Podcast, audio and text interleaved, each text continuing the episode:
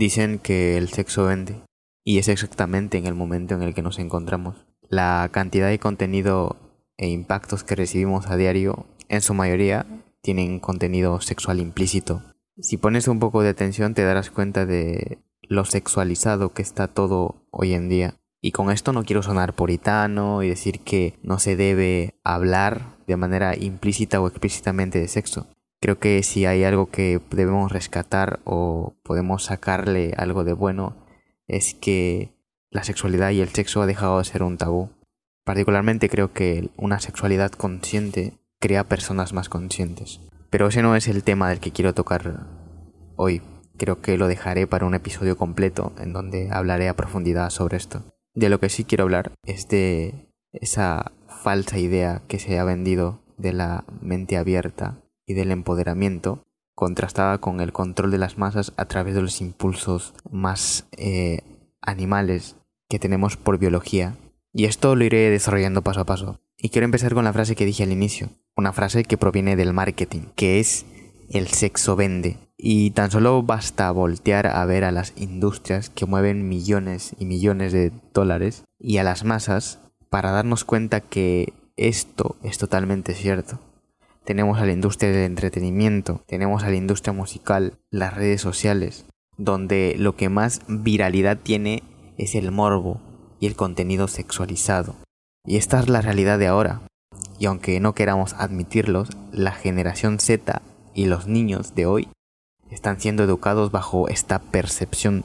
Y algo que a mí me chirría mucho, eh, que es algo que ya viene desde bastante tiempo, pero que no ocurría así cuando yo era niño, es que en las reuniones, en los cumpleaños, hechas exclusivamente para niños, hoy en día se pongan canciones o música que prácticamente dentro de sus letras describen escenas sexuales.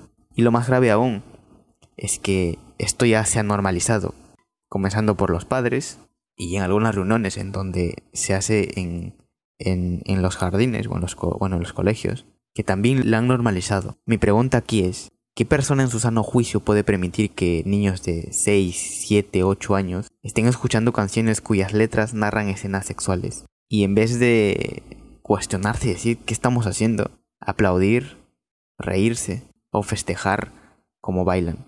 Y aquí da igual si las canciones hablan de, de, la sexualización de manera eh, implícita o explícita, o con doble sentido. No podemos normalizar esto.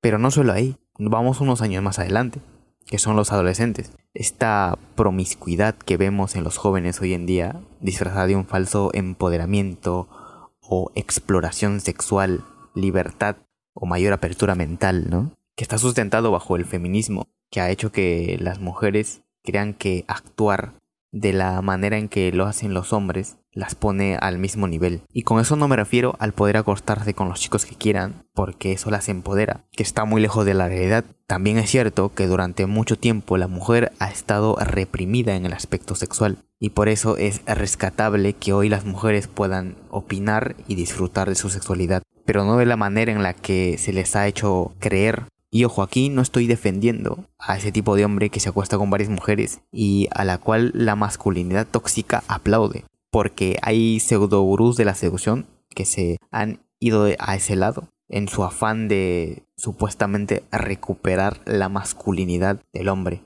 Y aquí está ese otro factor, la masculinidad. Si tenemos a las mujeres que se han sobreempoderado, lo que ha sucedido con los hombres es totalmente lo contrario, porque han reducido su masculinidad. Y lo podemos ver en unos estudios donde se hace referencia a que los hombres de hoy tienen menos testosterona de lo que tenían los hombres en los años 70, en los 80.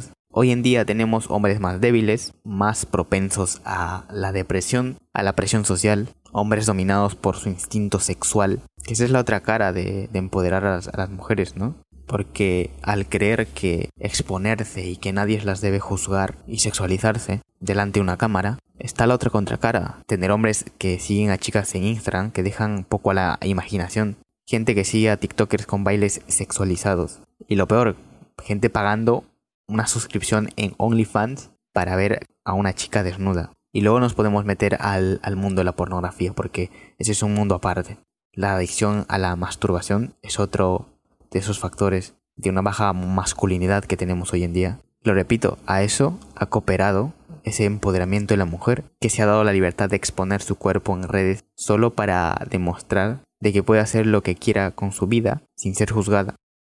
Y este no es un aspecto de, la hipersexualización de hoy en día, pero a eso le podemos añadir que hoy los hombres están más aniñados, sin vida social, en cuatro paredes, jugando videojuegos, dándole al teclado todo el día, ¿no? ¿Qué se ha conseguido con todo esto? Más familias disfuncionales y si me apuras, un ataque directo al núcleo de la sociedad, la familia. Debilitas a los que biológicamente son llamados a proteger y hacer la cabeza de la familia y ciegas al núcleo de la familia, que es la mujer, la energía creadora. Piénselo, sin una mujer no puede existir familia, sin un hombre sí. La mujer es el núcleo central de la familia y al cegarla con este falso empoderamiento, quitas a la mujer, quitas al núcleo y no tienes familia. Hay una frase de Jordan B. Peterson que es, ellos saben, refiriéndose a la élite, que si existieran hombres fuertes y con alta masculinidad, no dejarían que ocurra lo que está pasando ahora. Pero esto no es inercia de la sociedad que ha ido llevándonos hacia donde estamos ahora. No, esto va más allá. Esto es parte de la ingeniería social. Nos quieren llevar a ese mundo hipersexualizado, nos quieren llevar a ese mundo sin identidad, sin familia.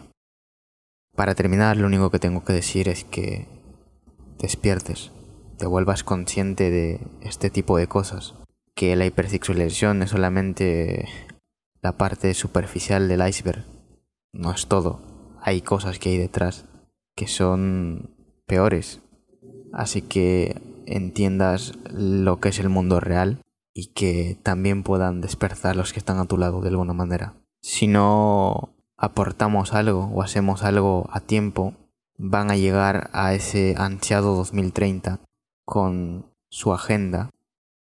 Creo que el cambio comienza ahora. Llegó el momento de cambiar el mundo a través de ti. Llegó el momento de despertar. Me despido. Y hasta un próximo episodio. Hasta luego.